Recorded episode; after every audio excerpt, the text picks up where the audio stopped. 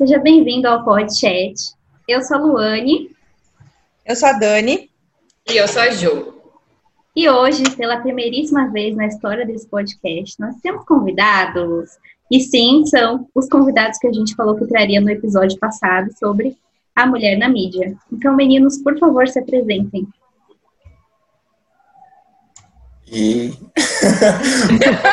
então, então tudo bem, eu começo. É, bom, eu sou o Ítalo, tenho 28 anos de idade.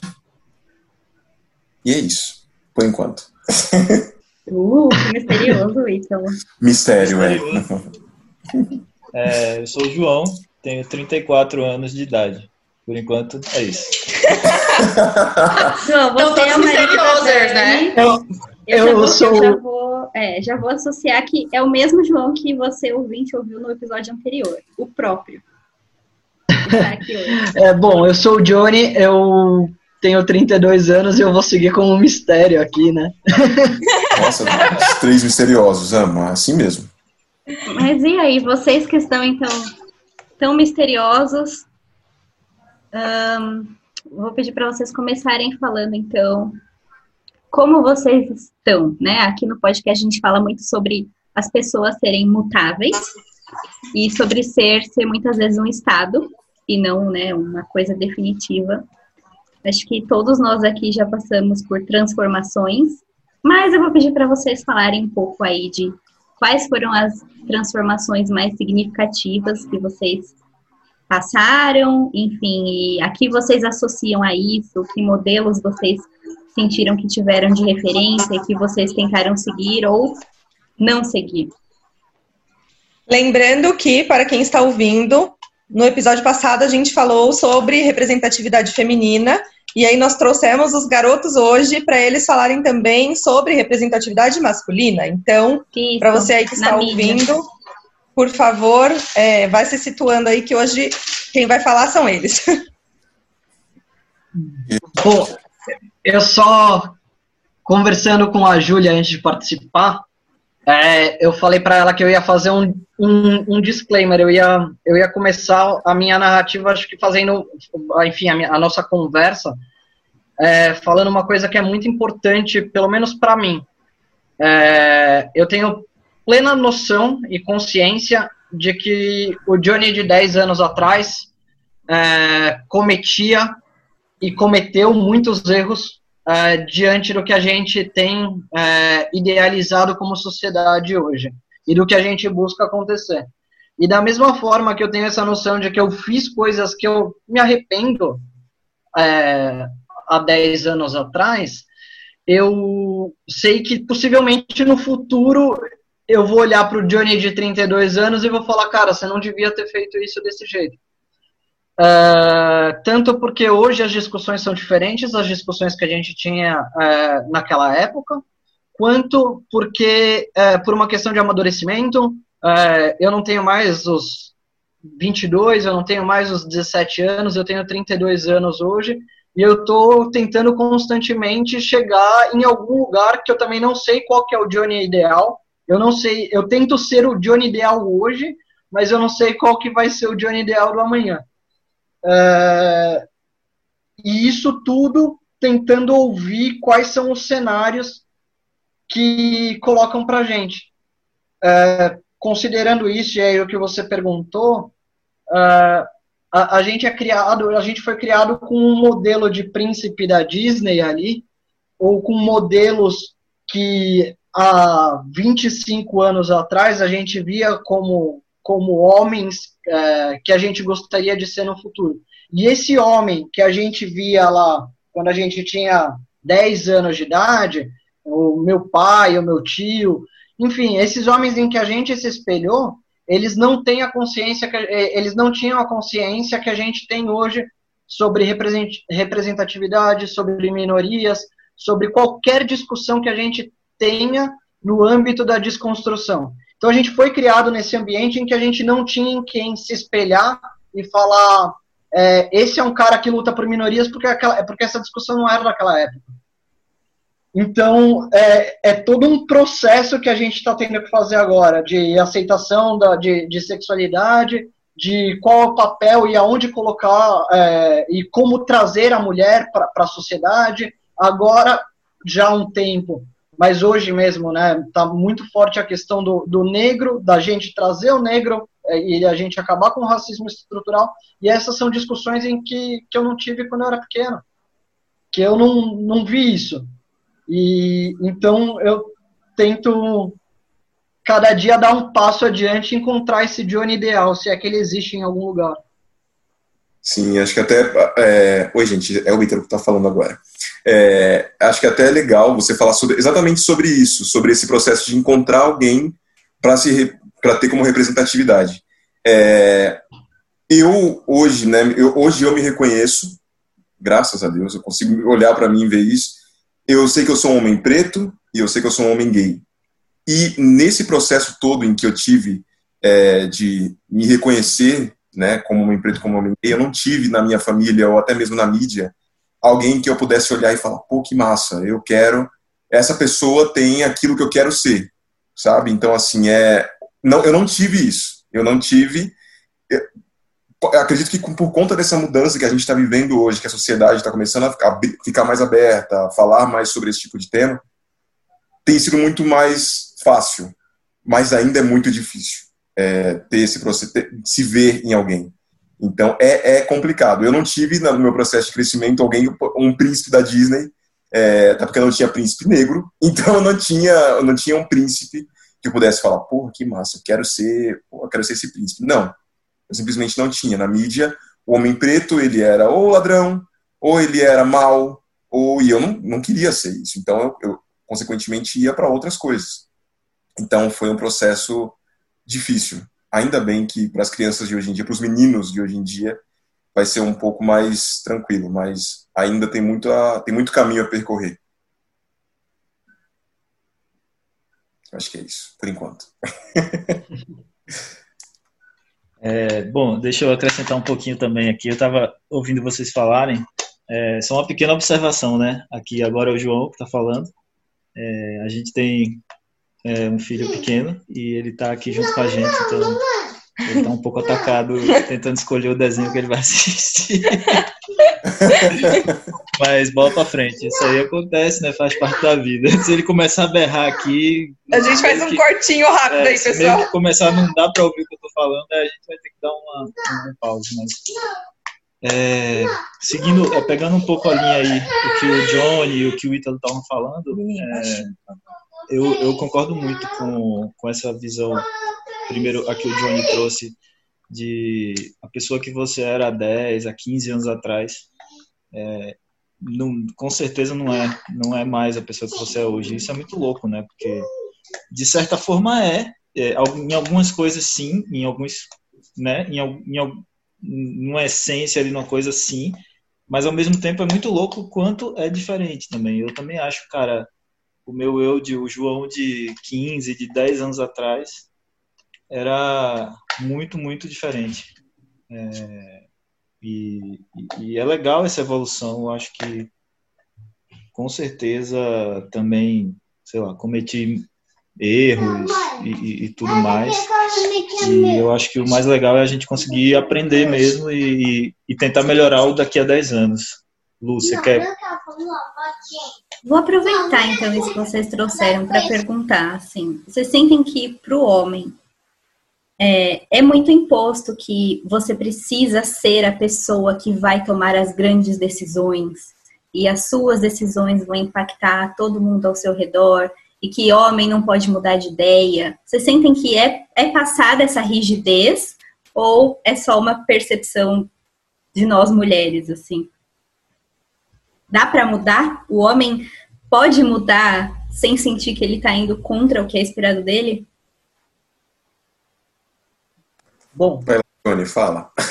eu, é, eu também vou fazer um disclaimer aqui, porque é, a minha, dentro de como eu fui criado, a pessoa que eu idolatrava, idolatro até hoje, isso é essa parte é muito importante eu idolatro até hoje foi o meu pai.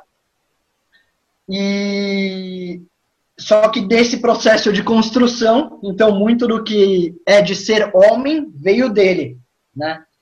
É, considerando isso, o processo de desconstrução faz primeiro você perceber que seus pais não são perfeitos, né? Então eu tive que perceber que meu pai não era perfeito, para passei a não gostar de diversas atitudes dele, para deixar de idolatrá-lo e hoje poder falar de novo em gênero, número e grau que eu efetivamente o idolatro. Mas dentro disso, quando eu era pequeno, ele falava que um dia eu, ia ser o homem da família, né? E eu era criança, então, cara, era meu pai era separado da minha mãe desde pequeno. É, eu acho que eu tinha quatro anos quando eles se separaram e ele sempre trouxe para mim que eu era que eu, que eu era o homem da família na casa.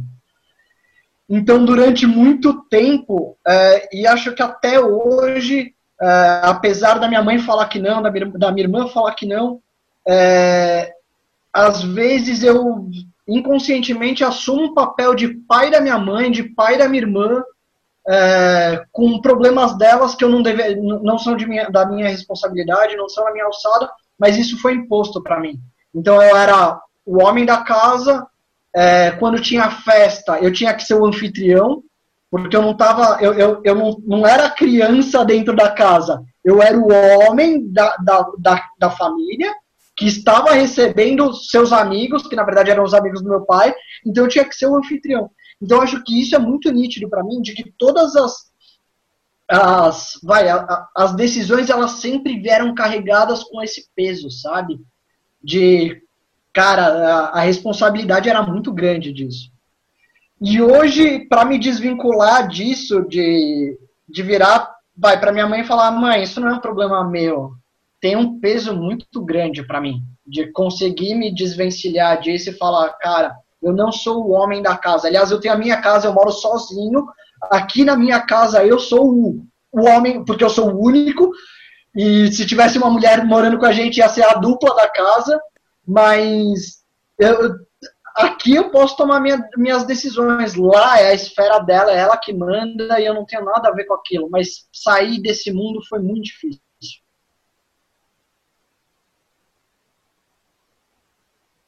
silêncio mórbido agora ah, aqui. Não, desculpa, é para eu travei aqui para não, não ter tanto barulho, mas foi interessante você falar isso do, do conceito homem da casa, que agora eu já quero puxar mais um gancho aqui, né? É, o que seria ser o homem da casa, né? O, o que é essa obrigação que principalmente os meninos já têm que ter desde cedo é, e que não só hoje eu acho que é, de uma certa forma, entre aspas, ataca os homens quando as mulheres precisam ser as donas das casas, as mulheres das casas, é, e no mercado de trabalho, tô falando, tô falando se aplicando para muitas funções. É, o que é esse essa sensação de responsabilidade tão é, antecipada, tão precoce que se joga no homem, que, um, a mulher parece que não pode ter, porque ela parece que é fraca e não dá conta disso. É, que, dois, é, faz parecer que vocês têm que aguentar todos os trancos sozinhos, que vocês não podem ter emoções, que vocês não podem ter é, sensibilidade, que vocês não podem ter até mesmo independência, que vocês têm que cuidar da vida de todo mundo e não só da de vocês. Quando cada um é responsável pela sua vida, sabe? Então, eu queria que vocês falassem um pouco sobre esse conceito de ser homem da casa, já que a gente tem aqui a perspectiva de é, homem solteiro, homem casado, homem namorando, vários tipos de configurações diferentes aí, com filho, sem filho. É, queria ouvir de vocês o que significa isso para vocês, o que significava antes e o que significa hoje, ser o homem da casa. É, eu posso, Olha, posso começar? Pode, por favor, depois eu quero falar ah, também. Não, eu é, acho, acho um gancho legal. Eu tive. Tava, tava pensando aqui enquanto a Dani estava falando. É, eu tenho, eu tive uma, uma, uma criação um pouco diferente no, do, do, ponto do, por exemplo, do que o Johnny estava falando e tal, é, dessa cobrança de ah, você é o homem da casa, porque eu sou o irmão do meio, eu tenho um irmão mais velho. É, e assim, mesmo que eu não, não acho que meu irmão cresceu também muito com isso, porque, enfim, uma configuração diferente, é óbvio, cada família é uma família, é, cada um tem, tem, tem as suas, seus pontos, né? Mas, é, é, tipo assim, eu não, eu não, não cresci com pressão, digamos assim, com esse você vai ser homem da casa, você vai ser homem da casa dentro da minha casa, do, do ponto de vista que esperassem isso, por exemplo, minha mãe ou meus irmãos e tudo.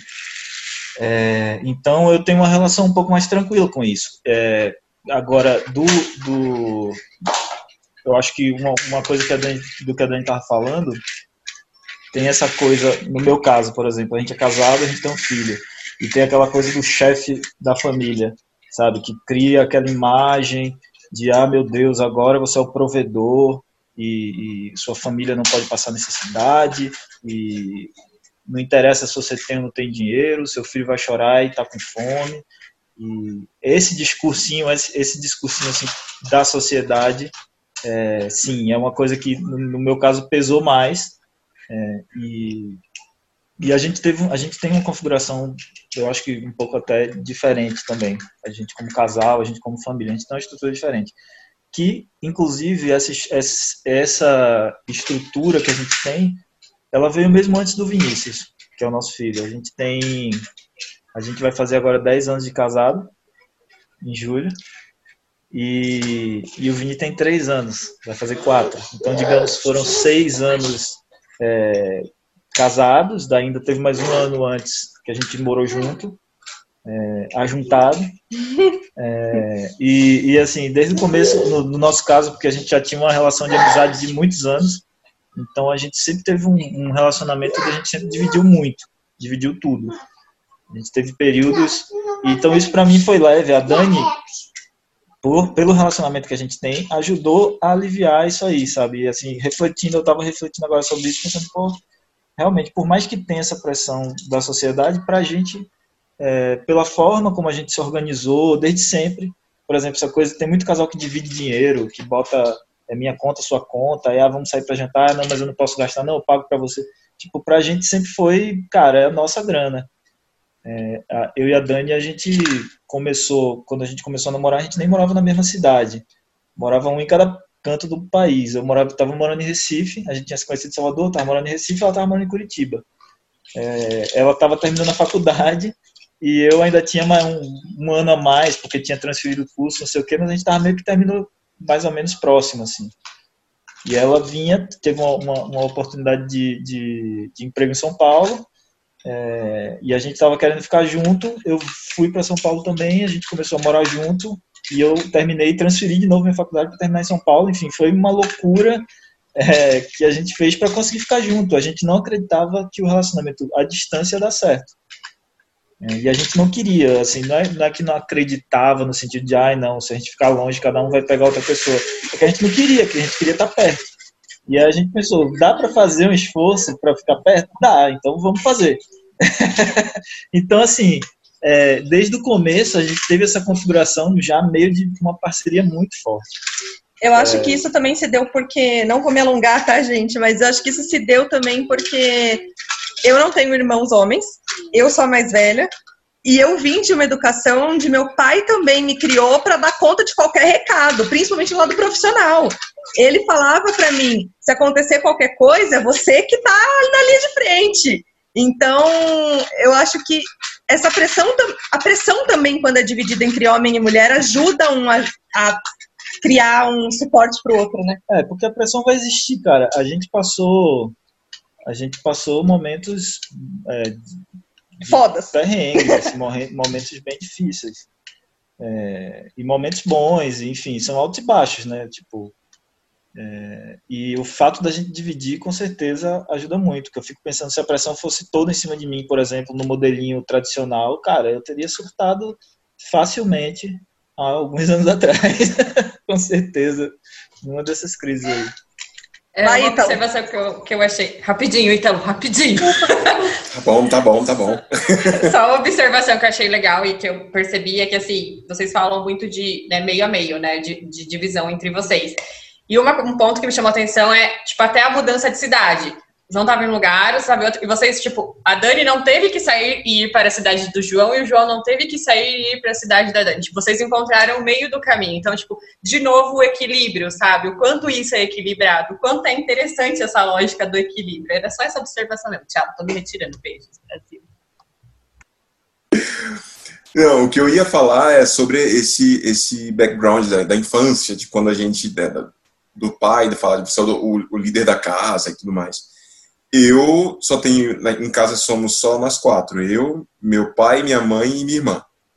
Por sermos de uma família nordestina, a mulher já é conhecida a mulher nordestina por ser mais forte, por ter aquela coisa de liderar e tudo mais. Então eu não tive tanto esse processo de ser o, o líder da família, né, da minha casa, mesmo eu sendo o único filho homem. Entretanto, eu tinha muito aquele processo de fala que nem homem, rapaz. Ou então, é, para de choro, para de choro que você é homem. Então era uma coisa que eu tive que segurar bastante. Eu cresci segurando o choro. Não pode chorar, porque chorar vai mostrar fraqueza. Se eu mudar o meu tom de voz, vai parecer que eu sou gay. Então eu tenho que ficar daquele, daquele jeito. Então em casa, mesmo que eu não tivesse, mesmo que eu não tive essa, essa, esse processo de ser o dono, ser o líder da família, depois, né, se meu pai partisse e tudo mais, tanto que a gente não cresceu com isso. Ah, você tem que dar conta. Não nada de dinheiro, de, de ser o chefe da família, não. Claro, a gente ouve, eu ouvia, mas não era imposto tanto em cima de mim, era só o processo de que eu tinha que parecer homem. Eu tinha que parecer homem, eu tinha que falar que nem homem, eu tinha que ter a postura de homem, é aquilo que é já definido, todo mundo já sabe como é que é, que é um homem que fala grosso, que é um homem que não demonstra emoção, que é um homem que tem que se virar para conseguir as coisas, porque é homem. E acabou. Sendo preto é ainda mais tenso. Porque um negão desse chorando, para de choro, negão. Você não consegue, tem que segurar o choro. É, gente, é, é, eu, eu, passei por isso. Hoje ainda passo. É, infelizmente ainda é uma coisa real, porque eu sou alto, né, e tudo mais, então ainda ouço muito isso de não, não chora não, chora não, se chorar, pô, um negão desse chorando. Então eu tenho que manter a, né? Mas eu, eu não tô nem ligando mais para isso, eu choro mesmo, não tô nem ligando. Falo do jeito que eu quero. Ah, falei, ah, é isso aí, gente, aceita porque é, é o que tem para hoje.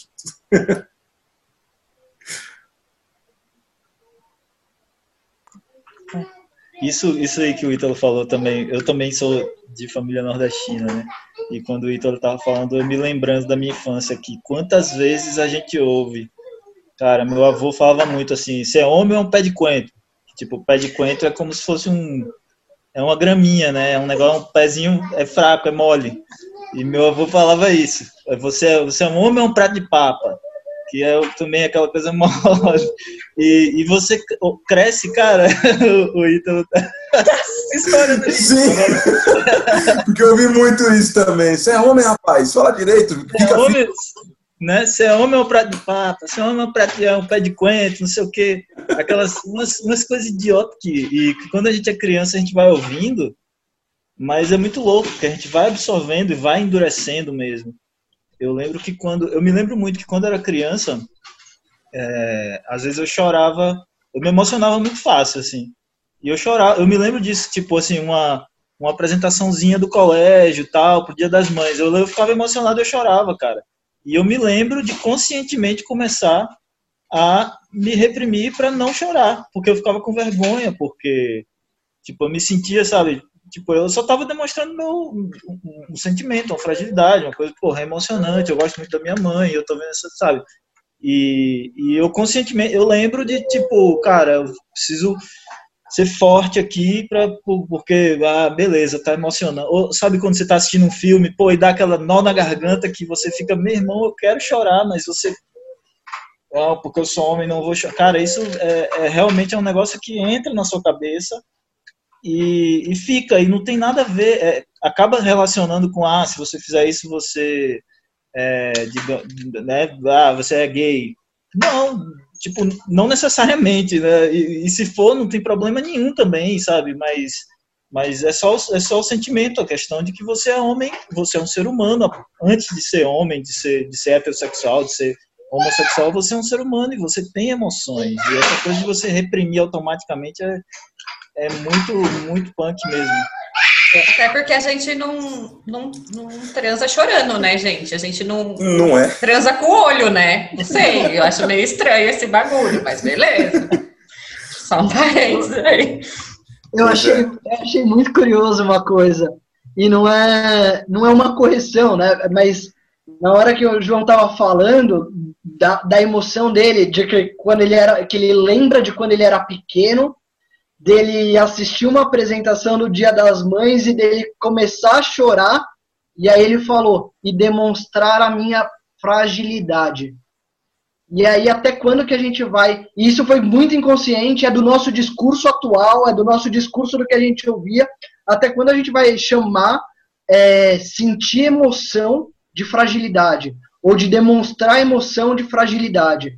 E aí é, é esse é o universo e é muito nítido para mim ouvindo isso agora no meio dessa discussão, porque era uma palavra que eu usaria para falar disso também e acho que o Ítalo falaria é a mesma coisa também. Isso aí, ah, super eu chorei naquele momento e demonstrei minha fragilidade.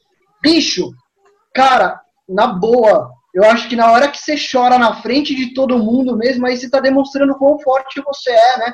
Porque você tá ali, posto, mostrando que você sente dor, mas que você tá lá ali com gás, segurando, indo pra frente, assistindo, endeusando. Enquanto a gente, a, a gente vai é, tratar o homem ou a mulher forte como aquele ser rígido que, cara, não pode deitar e chorar. E é aquilo, qual é o problema? Que fragilidade é ruim, né? É. Exato, qual é o é problema? É Exato, qual é o problema de você chorar e qual o problema de você mostrar sua fragilidade? É, isso não é fragilidade, é né? Sentimento. Fragilidade é você, sei lá, talvez você tomar decisões que, que você não queria tomar. É fragilidade é... no sentido, no, no sentido de, de, de, como as pessoas percebem mesmo, sabe? Não que seja, não que eu tô, tô dizendo que, tipo, ah, isso é ser frágil, mas é, é, é fragilidade em relação à percepção das pessoas mesmo. Porque a sociedade é assim, ela quando te vê chorando, ah, que, tá, que frágil, ah, ele é muito sensível, sabe? Aquela coisa do, ah, é muito sensível, é muito frágil. Gente, spoiler alert, é legal ser sensível. É, mas é, é tudo isso, bem, todo mundo é. é. Exato. Eu mesmo, eu comecei é, é sobre, falando sobre se, o, sensação de chorar, né? O choro, de fato. Eu comecei a chorar depois dos meus 27 anos, claro, né? Quando a gente é criança, tudo. Mas eu cresci tanto nessa repressão do choro, na repressão de mostrar meu sentimento, eu comecei a chorar com, quando eu via um filme, ou quando eu lia um texto, ou quando eu via algo na internet, enfim, é, independente da fonte do, do choro. Eu comecei a chorar publicamente agora, faz pouco tempo, tipo, de, pouco, de um ano para cá. Porque eu tinha o medo de mostrar que eu tinha sentimentos, que eu tinha emoções, que eu podia chorar na frente de outras pessoas. E é tenso você não poder mostrar quem você é e não poder mostrar a sua, entre aspas, fragilidade, que não necessariamente é a fragilidade, mas só o que você está sentindo no momento, para que outras pessoas vejam. Porque você não pode ser quem você é, porque você é homem. E você tem que ter a postura de homem é um negócio complicado, viu? Eu, eu acho muito curioso, né, que, que é, é, essa posição, né, que colocam a gente, tipo, ah, você não pode chorar. Ela, ela não é você não pode chorar porque você é homem. Na verdade, é, ela tem um, é, ela é muito mais pesada que isso, né? É, é, não é, você não pode chorar porque você é homem, logo você não é uma mulher e você não pode ser gay. Ela, ela não é, ela não é um, uma coisa. Ah, não, eu sou, eu tenho XY, XX, sei lá. Não é um negócio de cromossomo. É porque além é de te perceber. Cara, tá no mundo. Além de te perceber, acho que não tá, não. Não tá, não. Além de perceber. além de perceberem como frágil, vão perceber, vão tipo, a descobrir, então, já que você tá chorando, que você é gay. É o que eu tinha falado também, que não necessariamente tem a ver, né? Pode ter a ver ou pode não ter a ver também, eu acho. Tipo... Eu mesmo, viadíssimo, gay, muito gay, não chorava. Não adianta, nada. Exatamente. Tipo não assim, tem nenhuma relação. É... Não tem relação, é tipo... então. Assim, tipo, eu posso ser heterossexual e, e, e, ter uma sensibilidade maior para de repente chorar num filme do que um cara que é gay, cara. Isso não tem é. nada a ver. Exatamente. Esse lance pra... está totalmente enraizado que sim, que tem a ver. Não tem, sabe, eu acho eu sou uma mulher sou irmã mais velha também, enfim. E eu não sou uma pessoa que chora fácil. Muito difícil assistir um filme que me faça chorar. Não quer dizer que eu sou menos sensível ou que então eu sou lésbica. Gente, não tem nada a ver, sabe? Pois você Gente. vai chorar. Vou te mostrar um filme, vou te mostrar o clique e você vai chorar na cena da chuva. clique? Eu assisti quando era criança já. Não chorei, não. Ai, que... Ai nossa. Um não, mas é que tá. Eu, eu me emociono. de chorar no, no clique, Ítalo. É, esse eu filme, inclusive, sempre. eu acho. Esse filme, inclusive, eu acho muito, muito bacana e dá aquele. O que é curioso é a cena da chuva, cara. Clique é uma história que tem um protagonismo masculino que é justamente sobre como um homem lida com a família, como ele enxerga é, o trabalho. Total a ver com o que a gente está falando aqui. Então é super legal que isso toque vocês de algum jeito, porque é, acho que é justamente isso. Talvez tenha sido um dos primeiros filmes que veio com essa abordagem, né? E é um Não, filme que eu, eu na, minha, na minha experiência, eu assisti o Clique antes de ter filho, porque é um filme meio antiguinho já, né? E, e também já assisti depois de ter, de, de, ter, de ter o Vini. E ele fala muito dessa relação da paternidade, de como o, o, normalmente o homem é empurrado de certa forma pela sociedade a meter a cara no trabalho e eu tenho que agora eu tenho que uhum. dar tudo que meu filho precisa eu tenho que trabalhar para dar a melhor escola para dar o melhor tudo tudo tudo é tudo mais caro e, e, nessa você fica ausente da vida do seu filho, né? Que é o final, a cena da chuva, que é quando cai a ficha para ele que, velho, simplesmente não valeu a pena. Ele é podre de rico, ele é o cara que tem tudo na vida. Enfim, não valeu. Então, isso dá uma relação, dá até uma visão diferente do filme, sabe? De você assistir não sendo pai e depois assistir sendo pai, assim. Dá mais vontade de chorar. Johnny, o que, que, você ia falar? Eu ia. Eu, tem, tem um outro detalhe, né? Que para mim é, é importante é, nessa questão do choro, né? Mas quando você olha a pessoa de fora, né? E você vê ela chorando, e aí você pensa, nossa, que pessoa frágil, nossa, que homem isso. Cara, você está excluindo todo o passado dela, né? Você tá, você tá pegando aquele momento, seja assistindo o clique ou não, ou assistindo, sei lá, qualquer é, choque de cultura. Aí alguém fala alguma coisa que emociona, a pessoa começa a chorar, e você não sabe da onde surgiu aquele choro. Você não sabe se o cara, por acaso, falou uma frase do pai da, do, daquela pessoa e o pai morreu anteontem. Sabe? Você exclui todo o passado dela, julga ela simplesmente por aquele contexto, aí você define a, a, sexualidade dela, aí você define é, o nível de fragilidade, ah, porque não conseguiu se conter, e, e, e a pessoa é isso, é, ela é binária, ela é não, não é ela não é um composto de experiências, um composto de, de educação do que viveu na escola. Não, ela é aquele 01010101 e acabou. É isso. É, é, é, é para ir, é para eu acho que é para essa posição que a gente acaba colocando o ser humano, né? E para não sair do tema, é, Cara, isso tem um impacto na gente, homem, porque é isso o tempo inteiro desde que a gente cresce. E aí na escola, se você, se seus amiguinhos te zoam e você chora, você, cara, você, você vira o gay. Aí eles vão continuar te zoando porque você é, é, é o, é o cara que estava sendo zoado, chorou, agora você é o, é o zoado e é o gay. Ou você é zoado e é o bi ou você é zoado e não tem pelo e, e não tem pelos ainda. Com 11 anos os, as crianças se zoam se ela tem pelo ou não. Meu irmão, quando você tiver 18 anos, todo mundo vai ter pelo. Sabe? É. É, saca? Tipo, a, a, isso vai te, te, te deixando, te enrijecendo para um, uma figura que hoje a gente olha para trás e fala: Meu Deus, que criança idiota que eu era ou que, criança, ou, ou que crianças, ou que universo hostil que eu vivia, cara. Onde pois é, mas é... Pois é, mas é aquilo, né? Não é nem necessariamente pelo fato da criança que a gente era, porque a criança que a gente era é necessariamente pelo, pelo universo e pela base que a gente tinha, sabe? Então, assim, a gente tinha uma base tão. Mesmo sem querer, porque de fato não é querendo, é, a gente tinha uma base tão tóxica é, tanto de masculinidade tóxica, tanto de, no nosso caso, né, porque no, nossos pais eles não faziam isso para o nosso mal. mas sim por conta do que eles tinham de background também, por conta do que eles tinham no passado, de como eles foram criados. Então, assim, claro que eu não vou apontar agora o dedo na cara do meu pai e falar assim, é culpa sua que eu não chorei por tantos anos porque você falava para falar que nem homem, porque você falava para não mostrar meu sentimento. Não, eu não vou fazer isso. Justamente pelo fato de eu saber que era o momento que a gente vivia naquela época. Eu tenho 28 anos de idade hoje. Quando eu tinha, sei lá, 6 anos de idade, o que a gente vivia, o que a gente via, o que a gente consumia, tudo que a gente tinha ao nosso acesso era muito diferente do que a gente tem hoje. Então, assim, eu não posso apontar hoje e falar, nossa, como eu era uma criança babaca, mas sim, mesmo por mais que eu fosse, mas sim como a gente vivia em um, uma atmosfera babaca, sabe? Aproveitando então que vocês falaram do filme, né, que é um filme até que se destaca por trazer um personagem masculino aí diferente do comum. Eu queria entrar um pouquinho na questão de personagens, mídias, e aí podem ser homens reais representados na mídia, tá? Não precisa ser necessariamente homens fictícios.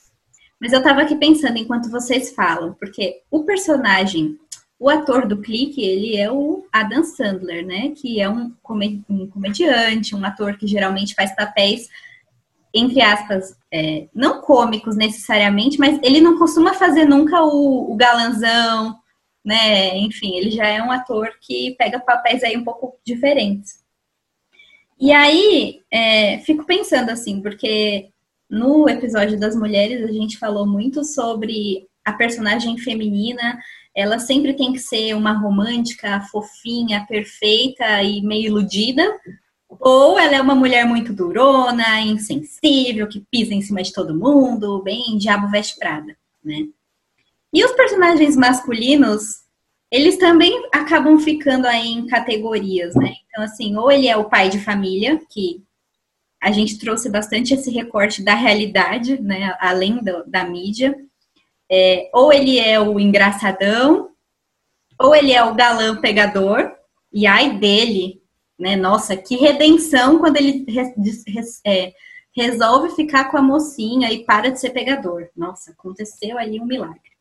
Ou ele é o príncipe da Disney, ou um personagem masculino que está muito em alta agora é o anti-herói. E o que, que é o anti-herói, né? A palavra diz aí, é o que não é o herói, é o que não tem essa postura de vencedor, e ele é frágil, e ele erra, e ele muda de ideia, e ele pede ajuda. Mas aí acho que a gente poderia problematizar né, até a, a palavra anti-herói, né? Por que, que, que que precisa, né, assim, vamos dizer, vulnerabilizar, usando a palavra que vocês trouxeram, fragilizar o herói para ele ser mais contemporâneo, né? Vocês conseguem pensar aí em filmes, livros, coisas que vocês assistiram até quando vocês eram criança, que vocês pensaram, nossa, eu preciso ser como esse cara? É, eu, eu queria só considerar uma coisa estética também, né? todos eles têm a barriga ou o abdômen definido, né? E sabe quando que nesses filmes românticos ou, ou, ou, não, não românticos, sabe quando que eles figuram um homem que, sei lá, magrelo que nem eu, é, como o homem ideal, ou o homem bonito, o homem legal? Quando ele é, é, ele é nerd. E aí você só tem um homem bonito quando ele é nerd e aí, eu sei lá, pegando o primeiro exemplo que me vem na cabeça, Zombilândia, sabe? Zombilândia, o cara, o protagonista é magrelo, mas ele também é o único que tem naquele universo, sabe? Então, tipo, ele só. Ou, ou, se, ou ele é o, o, o Brad Pitt, bonitão, etc., forte, Tom Cruise, etc., ou ele é a única alternativa do mercado, que é aquele magrelo nerd que por acaso é inteligente pra caramba e salvou o mundo por conta de sua inteligência. Não existe um meio termo nunca, né? Você não tem o cara que tenha o nariz grande, você não tem o cara que tenha. Não existe um meio termo. Nunca. Isso é Estamos curioso. familiarizadas com esse tipo de coisa. nunca, nunca tem um meio termo. Tipo, nunca. Assim, é justamente isso que a Lu falou ou ele é um cara muito fodão, que ele consegue, tipo, nossa, ele, ele faz e acontece, ou ele é um cafajeste. Ou ele é engraçadão. Tipo, nunca é uma pessoa meio termo. Nunca é um cara que você fala, pô, que legal, esse cara parece comigo. Ou nunca é aquele cara que fala, poxa, que massa, eu quero parecer com esse cara. Não. Você não consegue olhar para esses caras e falar que eu quero parecer com ele porque ele é legal. Não. Ele é sempre um estereótipo e ele sempre vai ser aquilo, nunca vai ser o equilíbrio de tudo. Ele sempre vai ser uma coisa só. E ninguém é assim. Referência é meio que o próprio herói, né? Se você pensar, o que foi referência para os meninos foram super-heróis. Aí, não, eu gosto mais do Homem de Ferro do que do Capitão América, que é uma decisão lógica, mas é tipo, o Capitão América é. Quem gosta do Capitão América? Um, Controvérsias aí, mas ok. Um padrãozão e o Tony Stark, ele só é o do Contrinha porque ele é revoltado, mas assim, ele continua sendo o corpinho todo malhadão, ele tem rios e rios de dinheiro e ele é um gênio, assim. Então, tipo, nossa, realmente, gente como a gente, hein? E quem tipo, é o herói da é, Marvel que não é padrãozinho? O Doutor Estranho, porque ele é desbocadão, poxa. Pois é, e, que é e assim, não, e falando sobre esses heróis e tudo, assim, quando eu, quando eu era criança, até que eu falei um pouco no começo, não tinha um herói que eu pudesse olhar e falar que legal esse daí. Não tinha, simplesmente não tinha. Primeiro porque eu era, nem não só herói, mas personagem. Primeiro porque eu era uma criança gorda. então já começa aí, já sofria por, por ser gordo. Mas a gente já passou, né, por isso e a gente já, já superou. É, era uma criança gorda, era uma criança diferente, diferente entre aspas, porque eu não seguia, é, entre muitas aspas, porque eu não seguia o, o, o estereótipo do adolescente ou do é, da criança na época. Eu era da igreja, eu era criança evangélica.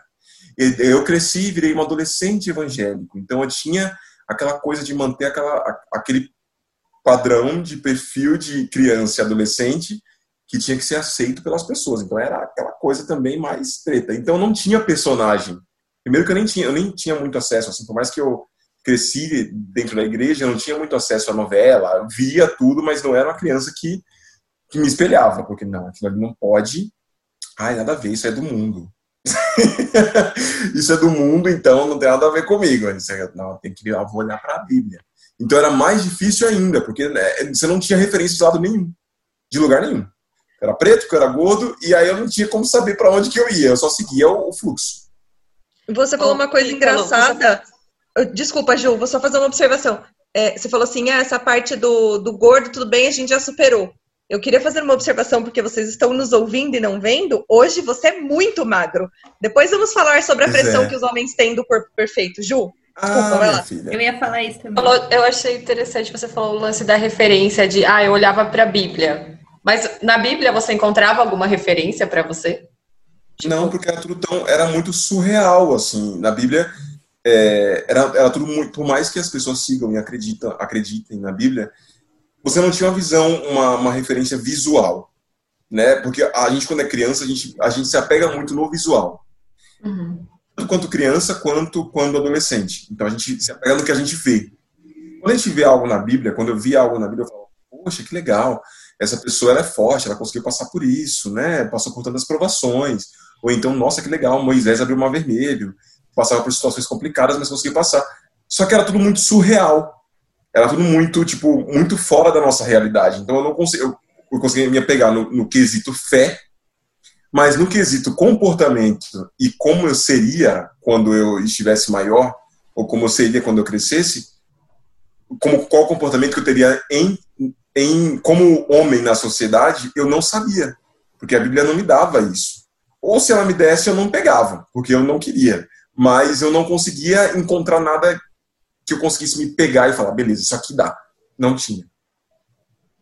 E tem a questão também, né, que nem a gente falou bastante entre nós mulheres sobre as comédias românticas, né, e tal. Aí tem aqueles clichês, né? Não, mas o homem tem que tomar a iniciativa. O homem tem que pagar a conta. O homem tem que fazer a grande surpresa romântica. O homem tem que pedir em casamento. Não, mas é o homem, ó, o homem vai ficar indeciso, viu? Na hora de casar, porque homem é assim, vixe. Não, porque quando a mulher ficar grávida, então, né? Assim, quantas expectativas a sociedade não coloca em cima de vocês por causa desses filmes, dessas histórias que nós mulheres, né? Assim, a gente aqui acho que já problematizou muita coisa, já desconstruiu muita coisa, mas assim, é, aí a gente pode entrar, na verdade, melhor não entrar, acho que agora, né? Mas sim, a gente não pode deixar de falar da questão da indústria pornográfica, né? Mas assim, o quanto o que é retratado na mídia é real, sabe? A coisa do cavalheirismo, né? É, o que é ser um cavalheiro hoje em dia? É uma coisa boa? É uma coisa machista? É, sabe, assim, eu queria saber a opinião de vocês sobre esses clichês todos das histórias. Olha, Lu, é, várias vezes eu, várias não, mas em algumas oportunidades que eu tive sobre de, de conversar é, sobre feminismo é, e sobre, no caso, sobre machismo e do impacto do machismo é, na sociedade, com, com mulheres, no caso, e aí não é uma questão, para mim não é uma questão de, de equiparar e de, de e nem de, de, de colocar, de, de me colocar no mesmo plano, de entender, não, não é isso. Mas o machismo ele gera um baita no impacto na gente também, né? Porque aí como a gente estava falando é, agora, é, a questão do choro, a questão da sexualidade, a questão de como você se porta, de como você se coloca, é, e, e, isso afeta muito a gente, é, ao ponto de, de criar homens é, inseguros, homens ansiosos. Eu sofro de ansiedade, é, assim, terapeutas, é, psicanalistas já disse que era transtorno de ansiedade generalizada. então, cara, é, a, a, gente sofre essa carga. A gente não tem aí, é, o termo que está usando, talvez essa, a gente não sente tanto o impacto desse machismo estrutural, porque a gente tem esses privilégios, por ser homem, etc., é, é, que, que, que, a sociedade, que, do jeito que foi construída, deixou aí. Então a gente não sente tanto isso. Mas a gente sente essa pressão na nossa criação, é, na ansiedade. Então, nesse lance de, de ser o provedor, cara, eu tenho uma, é um baita gatilho para mim, toda a relação para mim no trabalho. Porque se eu tenho, se eu, se eu não tenho trabalho, eu não sou o provedor. Então, qualquer pequena coisa que aconteça no trabalho, para mim, me, me, deixa muito mal. Então, a gente tem esse reflexo é, é na, na, na, nossa criação. E aí, a gente tendo isso com esses exemplos, né? Falaram do Tony Stark, cara, é o cara mais rico do mundo. Ele é o Elon Musk do, do, do universo dos quadrinhos. É, cara, tipo, como que eu vou me, me, me equiparar a esse cara se o cara é dono do mundo e eu tô aqui, mano, lutando para pagar o boleto e pistola da vida que duplicou o meu boleto de, de, de, de eletricidade nesse mês. Tá o dobro, entendeu? E é o dobro assim, tipo, vai, 20 reais a mais, é, tipo, eu tô, sabe, não, é, se gera uma expectativa, é, esse lance que você falou do cavalheirismo, é, putz, às vezes eu, meu pai me criou muito assim, né, é, de abrir a porta, de ser um anfitrião, de servir primeiro o outro, depois me servir e tal, isso, e é uma coisa que hoje eu faço com maior naturalidade, é, e gosto de fazer e etc. Mas o dia que eu não faço, cara, aquilo me mata. Sabe? Minha, minha ex-esposa, ela me forçava a andar do lado de dentro da calçada, assim, só para brincar comigo, porque aquilo me incomodava. Ela falava, não, fica aqui você dentro da calçada e eu fico do lado de fora. E eu falava, mano, para que isso me incomoda. Até que ela me deixava ir pro lado de fora.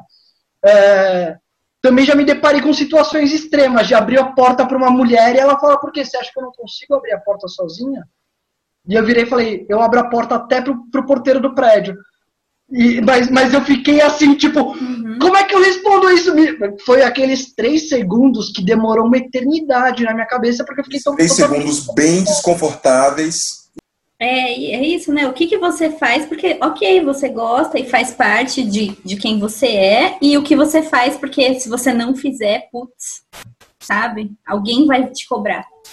E eu acho que tem, eu acho que tem uma linha tênue aí que separa o cavalheirismo que deve ser evitado, que é quando você pressupõe que a mulher é incapaz de fazer uma coisa e por isso você como homem tem que ir lá e fazer, ou que você como homem tem que ir lá e proteger.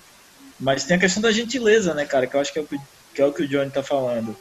Por exemplo, abrir a porta, a porta pro porteiro, tipo, ou você, pra, pra mulher que você tá, pô, você gosta dela e você acha que ia ser gentil isso também não é uma coisa que.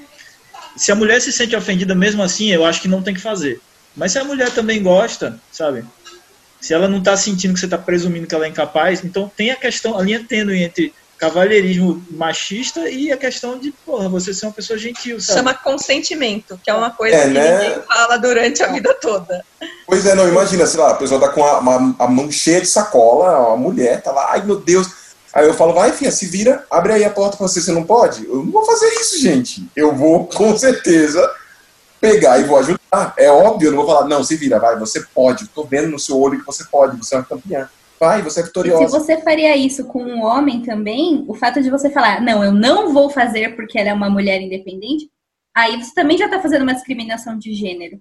Exatamente. Né? Eu acho muito curioso que a gente entrou no. no o, o João trouxe de novo uma palavra que para mim me lembrou de uma coisa. Eu tive uma discussão, uma, uma, discussão dessas produtivas, com uma pessoa que me apresentou a Júlia, a, a, a Ju, que foi a Clara. Isso tem alguns anos que eu estava falando para ela que, eh, na, minha visão, o, o cavalheirismo não era uma situação machista, porque eu fazia aquilo com todo mundo. E eu entendi aquilo como uma gentileza.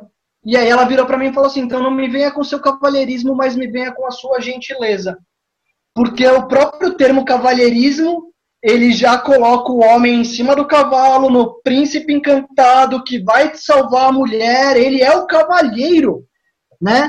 É, ele é aquele cara que, cara, é, então, é, óbvio, né? Eu fiz uma analogia que ele não é o cavaleiro, né? Ele é o cavalheiro, mas é, de fato é, é, vem com esse, essa palavra ela vem com essa carga, né?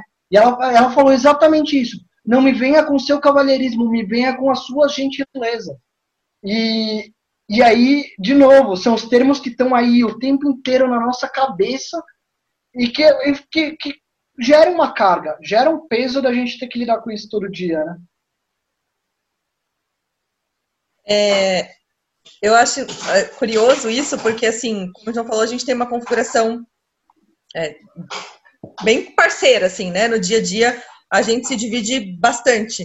É, apesar de ainda sempre ter uma tretinha de quem vai lavar louça, é uma, a gente tem uma divisão aqui, de maneira geral, bem grande. E o que puxou, inclusive, o fato da gente falar de trazer os garotos e tudo, eu, eu me lembrei disso agora, foi quando a gente falou sobre o mercado de trabalho, ter filhos e tudo mais. E o João tomou essa decisão conscientemente, falar, cara, você tá estruturada na sua carreira, você vai sofrer muito menos impacto se eu parar e você não. E aí eu toco filho e casa e você toca a sua carreira para você não se prejudicar, sabe?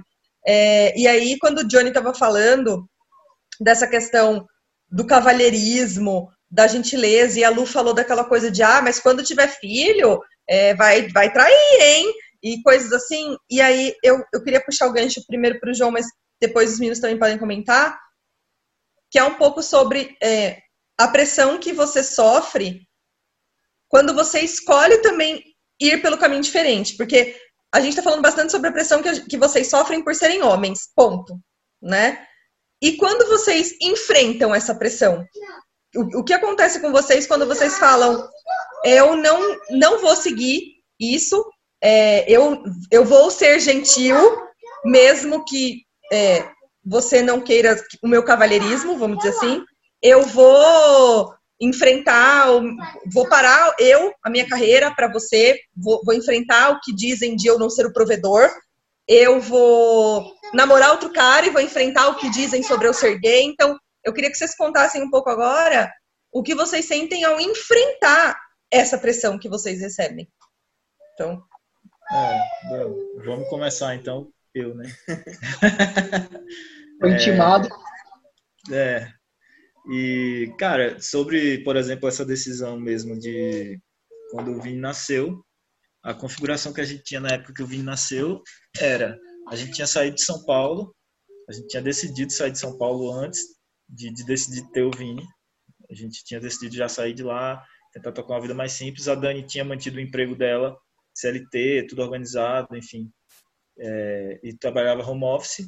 E eu estava apostando num negócio próprio, de, de montar, de, de oferecer consultorias, uma coisa que, assim, tava, tava montando isso, é, mas ainda era uma coisa que estava bem engateando.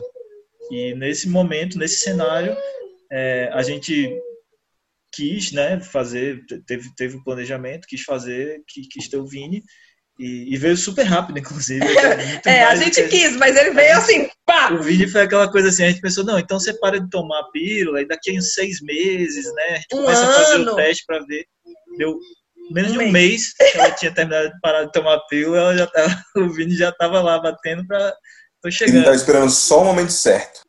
Então, é, então foi meio que ainda tinha uma expectativa de tentar, ah, de repente nesses meses aí que a gente ia ficar naquela, né, é, virava outra coisa, enfim. Mas não foi, a, decisão lógica era sabe, não foi um, um grande mérito meu também, de, ai meu Deus do céu, como eu sou o bonzão que, que fiz isso e me sacrifiquei, não, era decisão óbvia, né, e, e, e eu acho que uma diferença aí é que talvez a gente tenha considerado isso, porque muitas pessoas que vivem naquela, naquele modelinho, sei lá, o cara ia mandar a mulher largar o emprego, tudo, ia se ferrar tentando é, tirar uma empresa do papel com toda a pressão do mundo e sei lá. Não, e você já tinha cliente, né, e tudo. Então, é, eu lembro que as é. pessoas falavam, nossa, mas a empresa dele já tá dando certo e ele vai parar. Para você ver que mesmo quando não é uma um CLT, uma segurança da vida, as pessoas falam, sabe? Nossa, mas e agora? Você vai fazer o quê? É, pois é, pois é. Assim, e, e a pressão foi gigante, né, cara? Tanto a pressão de comentários do, das pessoas, né, de, de tudo, de...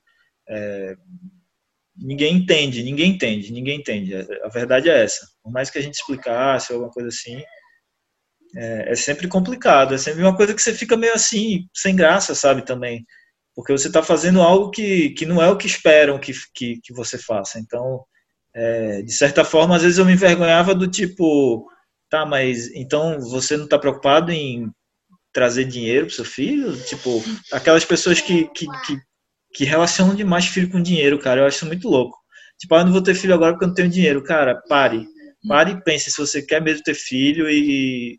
Mas assim, é, essa, essa sensação que as pessoas ficavam do tipo, você não liga muito, então. Se seu filho não tiver o que comer, para você tá tranquilo, sabe? Porque você não tá trabalhando. Se você preocupar com seu filho, você já tá carregando saco de cimento por aí, entendeu? Exato. Mas fazendo qualquer coisa naquela coisa. E, e, na verdade, não. A gente tinha uma configuração onde eu me dedicava, cara. Durante muito tempo eu troquei muito mais fralda e dei muito mais leite pro vinho do que a Dani. Sim. Sabe? E, e foi isso. E, mas não é fácil, não, assim. Tipo, em relação a como as pessoas, até pessoas próximas é, encaram e, e, e Isso que eu ia falar, família principalmente, né, né, João? E eu queria te perguntar justamente isso. Quando o Vini nasceu, é, você sentiu que as pessoas assim se surpreendiam ou achavam estranho que você soubesse lidar com ele e conhecesse o seu filho tão bem quanto a mãe dele, ou talvez até mais, porque você passava mais tempo? Você acha que foi foi um choque é. para as pessoas, tipo, nossa, peraí, você é o pai? Você sabe tudo isso? É, com certeza. E aí vem aquele estereótipo também que não é muito legal, de que, ah, porque você está fazendo isso, você é o super pai, é o pai do ano, é o paizão. E, cara, não, eu só sou pai dele, assim como ela é mãe, sabe? Eu estou fazendo exatamente o, o sol que eu deveria, o que todo mundo deveria. Nossa, menina, não larga esse homem, e... porque olha, ele cuida do filho dele. Não, eu não vou largar ele por outros motivos, entendeu? Mas isso aí ele tá fazendo o que ele tem que fazer. E cai, e cai muito a ficha, cara, do quanto todo o sistema, toda a sociedade é, fomenta isso também, sabe? Porque se eu tivesse trabalhando no CLT quando o Vini nasceu, eu teria direito a cinco dias corridos, né? Hum. Tem empresa que dá cinco dias corridos, não é nem cinco dias, não são nem cinco dias úteis. Tipo, sábado e domingo já conta também, sabe? Porque você é o homem, ainda mais agora que seu filho nasceu, você vai querer ficar um mês fora do trabalho, sabe? E não, cara, a licença paternidade deveria ser igual a do homem e da mulher. Em alguns países tem o caso de alternada, seis meses homem, seis meses uma mulher, que também é um modelo bacana. Mas a gente está tão longe no Brasil disso, cara, tão longe de ser justo, sabe? E de trazer o pai. E às vezes um cara que até não é não é uma pessoa, sabe? Não é que o cara ah, pô, pai ausente. É que se você não se ligar, a sociedade te, te joga para ser ausente mesmo, para só brincar com o moleque no final de semana, achar bacana, postar umas fotinhas no Insta E, e, outra coisa, o impacto de um filho no relacionamento é muito grande. Então, com, com isso ainda trazendo, é o que acontece muito que a gente vê hoje, cara. Dá um ano que o filho nasceu, o casal separa, sabe? E aí a carga vai 100% para a mulher. 100% para a mulher. Se, se o cara já tem essa cabeça, sabe? Ainda mais depois disso. Então, é uma coisa que a sociedade te impõe demais. Eu queria. Eu, quando ela era, tava no acho que no último ano da faculdade, eu fiz uma entrevista de, de estágio para já quase advogado e tal, já tinha passado na OAB. E aí o sócio da área, é, a primeira pergunta que ele me fez foi a seguinte: quem que você conhece aqui dentro? Eu vou, eu não vou citar, bom, escritório gigantesco, um dos maiores escritórios da América Latina, tá? é, o sócio da área virou para mim e falou: Quem que você conhece aqui dentro? Falei: Ah, conheço algumas pessoas. Ele é, porque seu, contra... seu, seu currículo veio de cima para baixo. Falei: Bom, bacana, né? É, aquilo me deu um. Falei: Bom, já tô. A, a vaga já é minha, né? Indicação boa aqui dentro, né?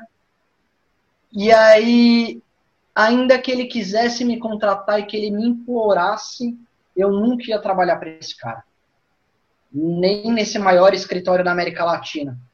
Porque, eu só, porque a última pergunta que ele me fez foi se eu queria ter família algum dia na minha vida. E eu achei aquela pergunta muito particular e muito, muito específica, porque por trás dessa pergunta não estava a minha vontade de ser pai, não estava a minha vontade de casar, não estava a minha vontade de nada. Estava o quanto eu ia abdicar da minha vida profissional para criar uma família. E aí eu olhei para ele no fundo dos olhos dele e falei: "Cara, meu maior sonho na vida é ser pai. E eu quero ser o pai que chega do, em casa do trabalho com tempo para rolar com o filho no tapete." E, e eu acho que é um pouco isso que, que, que o João estava falando. Só que, cara, eu era muito imaturo na época, profissionalmente falando. Eu tive uma resposta que hoje, que é, que é daquelas coisas que você olha para trás e fala: Bom, eu fiz um monte de merda lá atrás, mas essa daqui eu me orgulho, e essa resposta eu me orgulho muito. Porque aí ele olhou para mim e falou: Bom, muito bom, Jonathan, obrigado, tal. É, eu, foi um prazer conhecê-lo. E saiu da sala e permaneceu um advogado. E aí o advogado explicou para mim que a pergunta era exatamente aquilo, porque ele tinha acabado de perder a passagem dele para Buenos Aires, é, porque tinha aparecido uma auditoria na sexta-feira, às seis da tarde, que era o horário, sexta-feira, às seis da tarde, era o horário que ele tinha combinado de sair do escritório para ir pegar o voo dele às onze da noite em Guarulhos. Ou seja, ele não, ele não colocou o voo dele ao meio-dia, ele colocou o voo dele às 11 da noite para sair do escritório às 6 da tarde, que teoricamente é o horário começou. E ele perdeu esse voo, ele perdeu a passagem. Então tem, tem todo um universo aí atrás e, e, as pessoas acham isso bonito, cara. As pessoas acham bonito você renegar o seu filho em detrimento do seu trabalho. Aí você cria um ser humano. Que, que, que ser humano que você está criando ali? Você está criando um outro ser humano que pensa primeiro no, no dinheiro, que pensa no, no como no, no, que o dinheiro é mais importante do que o carinho. E, cara, isso tem um dano muito, muito generalizado em tudo, cara. Isso, com certeza, cara. Essa coisa de, de quando você quando você é, começa a paternidade, o comecinho assim, essa pressão de você virar o provedor, de que a partir de agora, olha, seu filho chorou, ele quer o leite, não quer saber se você está cansado, se não sei o quê. Tipo, isso, isso é, uma, é uma pressão punk, cara. E é um negócio que fica, eu, eu ficava muito durante todo assim, a gente fala hoje e parece que foi uma coisa super fácil também, mas não foi nada fácil, sabe? Não foi nada fácil pra gente tomar essas decisões todas. É... E, e assim, uma coisa que marcou muito foi uma conversa que a gente teve com um amigo em comum nosso, bem nessa nesse comecinho da gravidez da Dani, é, esse cara foi de passagem na cidade que a gente morava lá, e aí em Recife, e, e a gente saiu para jantar. E esse cara assim, não, não, vou expor nada nem ninguém, mas é um amigo nosso que sempre teve muita condição financeira, sempre foi o cara que tinha bastante grana do, das, dos amigos, assim, nunca teve problema. 18 anos ele ganhou um carro zero. É, sempre foi aquele cara, sabe aquele cara da turma do colégio que você sempre, pô, esse é o cara, é o cara que, que tem tudo, ele, ah, quer montar uma banda, o cara tinha tudo que ele quisesse, quer, quer um carro, toma um carro, quer não sei o que, toma e nunca teve dificuldade, nunca teve limitação financeira. O pai dele tinha muita grana e sempre deu, deu, deu, deu, deu tudo. Mas é, justamente nesse jantar, ele aleatoriamente, tá? A gente nem tinha tocado no assunto. Era uma coisa que eu tava assim, tava pensando. matutando ali, pensando, pensando, pensando por dias, e do nada surgiu esse assunto muito louco no jantar, que, que, que ele começou a falar, cara, o quanto isso foi prejudicial para ele ao ponto de hoje, ele sendo uma pessoa adulta, ter problemas muito graves, assim, muito sérios, por conta dessa coisa, de, dessa relação que ele tinha com, com, com, com o pai, de, de o pai só dar, dar, dar coisas materiais, mas de não ter a, a presença física, sabe? A presença, o carinho. E então isso me virou uma chave na minha cabeça do tipo, cara, porque eu já estava começando a pensar, velho, não, mas espera aí, a Dani continua trabalhando e eu vou tocando a empresa aqui do lado. E, e eu já estava nessa, sabe? No, na, começando a entrar nessa pilha do não, mas espera aí, a só a Dani vai trabalhar, eu posso trabalhar alguma coisa também e a gente vai ter mais grana. Só que naquele momento, graças a Deus, a gente não precisava de mais grana. É, o salário da Dani já cobria os nossos gastos. Então, e aí, depois dessa conversa, eu parei e pensei, não, eu vou me dedicar 100% à minha família, à minha mulher e meu filho, pelo menos nos próximos meses. E foi isso que a gente fez. Mas essa conversa que veio do nada, com um amigo foi muito decisiva também, porque me fez cair a ficha, sabe? Ouvi de outro homem também, né? E ouvi de outro, e ouvi de outro homem, mas e, e aquela coisa, sabe? Tipo, de você se eu, a minha ideia era me esforçar, me esforçar, me esforçar, e eu só queria, só tava pensando em, o que, é que eu ia dar de material pro meu filho. Muitas é, semanas, dias cruciais, assim. Eu acho que eu, eu achei muito legal esse ponto que a Lu, que a Lu trouxe, porque eu acho que cada um aqui é, de, de nós três, a gente tem uma coisa da vida diferente, talvez, para contar exatamente sobre essa pergunta, né? É, bom, eu vou trazer o fato de eu ser vegetariano, né? Que foi uma das primeiras coisas comentadas lá no podcast, aqui no podcast.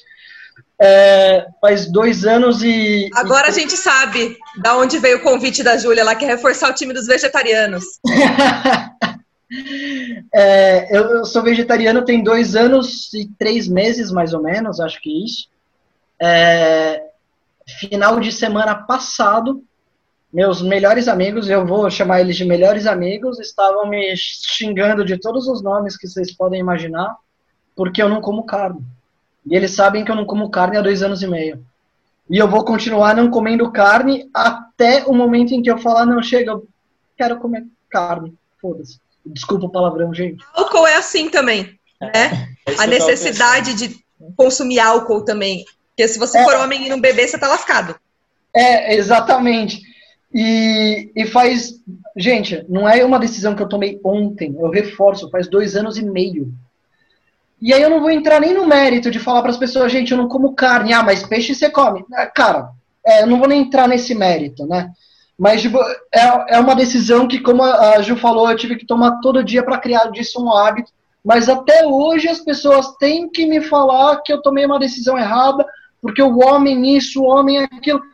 Meu irmão, eu não tô, eu, eu, eu não tô pedindo sua opinião sobre nutrição ou qualquer coisa do tipo, bicho. É, para sua opinião sobre nutrição, eu, eu, já fui na nutricionista, eu já fui na, na, na naquela médica, na endocrinologista, é, ah, beleza, minha B12 está baixa. Sim, eu estou tomando injeção de B12, ok, eu prefiro tomar injeção toda, todo mês, uma vez por mês de B12, porque eu não quero comer carne. Isso é uma opinião minha, uma opção minha. Você pode continuar me chamando para o churrasco, você pode, cara, me servir o que você quiser na sua casa. Eu escolhi não comer carne. E eu não acho que isso. É, que, que, que eu devia ter que brigar por isso, cara. As pessoas não brigam porque, ah, eu não gosto de feijão, cara. Ah, você não gosta de feijão, então não come feijão. Cara, eu não quero comer carne, deixa eu não comer carne. Mas não, ah, porque eu sou homem, eu sou forte, proteína faz bem pro músculo. Cara, eu já ouvi isso é, do tipo, cara, você é atleta, você. Cara, o, assim, eu já ouvi todos os absurdos que vocês podem imaginar por conta disso. E é um saco. É simplesmente um saco. Você tem que. Porque não é uma questão de você virar para a pessoa e falar, cara, eu não como. É uma questão de você ter que se reafirmar o tempo inteiro para aceitação de um grupo. É, e aí você fala, ah, beleza, quer saber? Foda-se. Eu não vou me reafirmar mais para essa galera, não vou fazer isso. Mas aí o que, que você tem que fazer? Você tem que ficar aguentando a piadinha, você tem que ficar aguentando. E cara, você vai levando a vida, eles vão continuar fazendo piada, eu vou continuar amando eles por outros, outras milhares de qualidades que eles têm como seres humanos mas eles vão continuar me enchendo o saco disso por mais dois, três anos. E aí depois, depois vai ser, sei lá, o óculos que eu comprar novo, diferente. E, eles vão achar algum meio de questionar minha masculinidade com as opções que eu tiver na vida. E aí eu deixei o gancho aqui, né? Bum. Sim, mas é, é justamente isso. Você ser homem, homem hétero, na verdade, homem gay, dependendo de como for, é você se afirmar o tempo inteiro. Você tem que mostrar para as pessoas que você é alguma coisa o tempo todo. Se você muda um pouco seu comportamento, ah, mas você não era assim? Não, então eu era, mas eu não sou mais. Mas como assim? O que aconteceu? Tipo, entre os héteros tem essa coisa, não, o homem tem que ser forte, tem que não sei o que e tudo mais. E aí, no, no, caso do homem gay, que é o meu caso, eu tenho que. Tem a questão de ser, de ser o passivo e ser o ativo. Nossa, mas você é o passivo, então você é a mulher. Você é a mulher da relação? Ah, eu odeio essa pergunta. Ou então, nossa, você é o ativo, você é o fodão. É, não sei se a gente tá falando desse tipo de coisa, mas eu falando. Então, assim, é, é, é, muito levado também em consideração esse tipo de coisa. O, o, o que, que você tem que mostrar para as pessoas para você ser aceito, para você ser, ser visto como uma pessoa legal ou como uma pessoa bacana entre os homens. É uma merda isso. Mas, e é cansativo. É muito cansativo. Você o tempo todo ter que mostrar que você é alguém para outras pessoas, ou para um círculo de pessoas, ou para um grupo de pessoas, enfim. No nosso caso, para homens. Homem mostrar para homem que é homem é cansativo, porque ele tem que mostrar o tempo todo que ele é, que tem aquela coisa forte, que ele é fodão. É, é complicado, mas é, é massa. É, a gente, conforme a gente vai vendo como as coisas vão ser, vão indo, consegue meio que quebrar esse muro da masculinidade, é legal porque você sofre, mas ao mesmo tempo você começa a explicar para as pessoas para que isso um dia não seja mais um sofrimento, sabe? Cara, e eu já tive que chegar no ponto que eu acho absurdo, assim, disso, de ter que provar que eu sou homem, de virar pro cara e falar, meu irmão, o que, que você tá me falando, cara? Eu pego mais mulher que você. E aí você tem que chegar nesse extremo que não faz o menor sentido, gente. Eu não sou mais homem, nem mais másculo, nem mais qualquer coisa. E aí o, o cara me enchendo o saco. Não, porque ó, você beija homem, você não come carne, vocês... Meu irmão, vamos lá. Esse ano eu peguei mais mulher que você, cara. O que, que você tá falando sobre a minha masculinidade? E aí pois todo eu já mundo pego. virou e falou, não, é verdade. O Johnny é mais homem que você, então. E aí, tipo, você fala, cara, que argumento merda! Tipo, é, mas... aí se eu tivesse nessa mesa, já ia bater na mesa e falar assim, pois eu sou viado, já peguei um monte de homem, sou mais homem que vocês. Aí ia ficar uma coisa louca. Pois ficar... é, porque... porque Vou cancelar você, Johnny, homem... da minha vida agora. É, gente, para ser homem, basta você se identificar como um homem, né? Eu não vou entrar aqui no Exatamente. você precisa ter um cromossomo específico e um membro específico, não, porque aqui nós não temos transfobia também. Se você se identifica como um homem, você é um homem. Pronto, ser homem não é ser algo. É só ser, né? É exatamente. E uh, eu acho que você Lu, é lindo isso que você falou, cara a, gente tem que parar de, de, E aí volto, sei lá, para a questão da cadeira. A gente precisa criar um, um, negócio de. Não vamos rotular, deixa a pessoa ser o que ela quer. Ela quer ser vegetariana, é, ela seja vegetariana. Deixa, deixa a pessoa existir por quem ela é. E aí a gente começa a, a repensar como a gente cria, como a gente educa, como a gente é, quer que o nosso filho cresça, que nem o João, o, o João falou. Cara, é, é isso, velho. É tão mais leve isso deixar a pessoa ser o que ela é. É. Vocês fecham então, meninos, nada mais justo. Encerrem esse podcast aí com o lugar de fala de homens que vocês são. É, não, agora eu esqueci o que eu. Meu lugar não, de é fala. a questão de. A, era, era a preocupação que você tem que ter, cara, também para não, não, não, reproduzir isso hoje, né? A gente, por exemplo, tem filho. O que eu tava falando, né, de, de, de se policiar, porque, de fato, depois que você, com a, com a paternidade também, trazendo de novo esse assunto, é, é aquilo que a gente estava falando lá atrás, de que isso são coisas que estão muito enraizadas na nossa cabeça por, por conta da, da, da, como se diz, da socialização mesmo, né? A sociedade, ela coloca isso na tua cabeça. E são coisas que a gente tem um esforço consciente de se policiar, de enxergar é, onde a gente está errando nisso e de tentar melhorar conscientemente e fazer. Então, a preocupação constante de, de não passar isso, porque são coisas que às vezes saem automático, sabe? Até de uma daquela questão da cobrança, do não, não pode demonstrar é, uma fraqueza, tá chorando por quê, sabe? Tipo, é, é, é um desafio diário, assim, é uma coisa que não é fácil, não sai automático, porque é uma coisa que está muito enraizada. Então, você tem que estar tá sempre se policiando. É, isso é, é, muito importante. Eu tinha esse comentário e sobre o que o Jonathan estava falando de parar de comer carne, eu parei de beber há cinco anos e até hoje eu ouço piadas. Metade dos meus amigos hoje são, se dividem entre os que acham que eu virei crente e os que acham que eu sou alcoólatra. Só um comentário daquele. Então, assim, você tá. É, vai continuar. É uma coisa que as pessoas simplesmente não conseguem aceitar mudanças. Eh, assim, quando você começa conscientemente a tentar não seguir e pensar por si só e tomar decisões que são diferentes do automático, eu acho que, bicho, é, você tem que conviver com essa. Com, com, a zoa, com a zoeira, com as piadas, com ninguém compreende por um longo tempo, sabe? É, é, é difícil mesmo. No fim, sendo homem ou mulher, a sociedade não gosta de indivíduos. É, é verdade. É, Outra coisa, só mais um comentário que agora que a Dani falou sendo homem ou mulher, que eu tinha pensado lá, mas alguém estava falando e eu não falei, então deixa eu só jogar o comentário também, da questão da fragilidade, que no homem é, é, a sociedade cobra muito de, ah, então se você está demonstrando suas, suas, emoções, você é, questiona tua sexualidade, questiona tua firmeza e tudo, que a mulher também sofre é, da, da, questão do descontrolada, né, cara? Quantas vezes você já ouviu, pô, fulaninha chorou na reunião de trabalho, que louca, que descontrolada. tipo, é muito foda também, sabe? A pressão existe dos dois lados, né? Não é só o homem também que sofre com isso, a mulher também, porque se chora é louca, não sabe controlar, ou tá de TPM, sabe? E já te rotulam de alguma forma. Então, eu tinha mais esse comentário aí também. Louca é o caralho, desculpa. A, a Dani falou um negócio que eu vou, eu vou, eu acho que eu vou dar tchau jogando essa bomba aqui, para quem sabe ter mais um próximo, um próximo encontro desses, né? É, ela falou que, que o ser humano não gosta de indivíduos, foi isso?